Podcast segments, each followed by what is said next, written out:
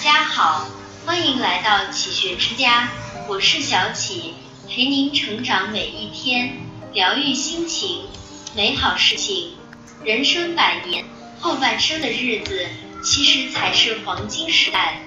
记住下面十句话，每一点都十分朴实具体，建议珍藏好，对每一个人都十分有用。一后半生，请学会沉默。有时候被人误解，不想争辩，所以我们选择沉默。生活中不是所有的是非都能说清楚，甚至可能根本没有真正的是与非。那么不想说话就不说吧，在多说无益的时候，也许沉默就是最好的解释。二后半生，请回归平静。人到了一定的年纪。反而不喜欢喧闹的环境，平静的心态更有利于身体健康、延年益寿。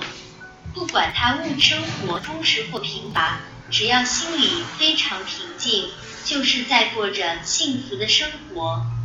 三后半生，请学会弯腰。和子女的意见发生分歧，与朋友造成语言上的冲突，这些都不要紧，想开点。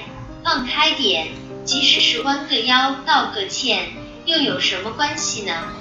这时候你也可以回家擦地板，拎一块抹布，弯下腰，把面前的地板擦干净。劳动身体的同时，你会发现也慢慢抚平了自己的心绪，而且还拥有了光洁的地板，这也是我们的第二个收获。四后半生。请不要想，如果当初，人生是一条有无限多出路口的长路，永远在不停的做选择。但是人生没有重来的机会，选择了就不要后悔，更不要总是说想当初。每一个出库了的选择，其实没有真正的好与坏。只要把人生看成是自己独一无二的创作，就不会频频回首。如果当初做了不一样的选择，五后半生，请继续学习，读书、看报、书法、绘画、唱歌、跳舞、钓鱼、打牌等等，都是我们我们继续学习的方式之一。随身携带着一个老歌播放器，不管在家还是外出晨练、练太极等，边听歌边做其他事情。这样能给老年生活带来很多乐趣，会让心情更加舒畅。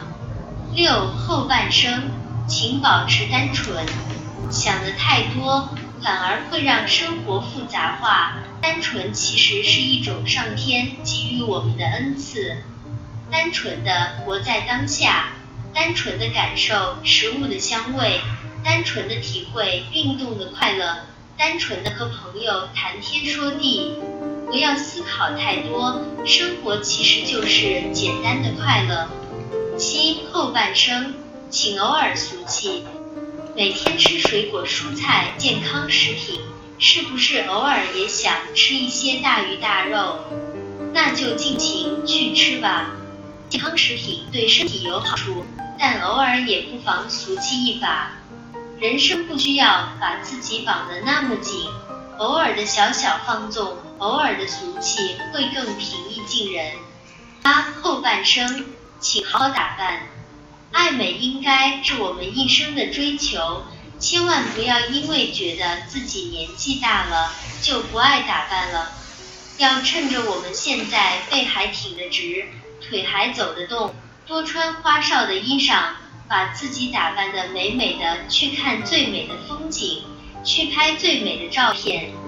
九后半生，请糊涂一点，该健忘的就健忘，该粗心的就粗心，该弄不清楚的就不清楚。过去了的事就过去了。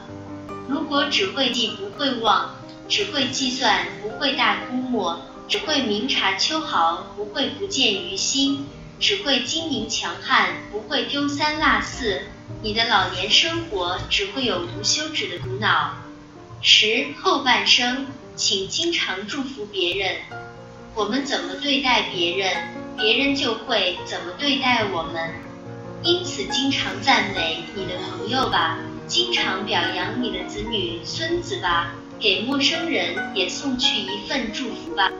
当你带给别人快乐的时候，你会发现，你甚至能得到双倍的快乐。人生都是一个活在当下的过程，要想非常好的活在当下，我们唯有不断修炼自己的内心。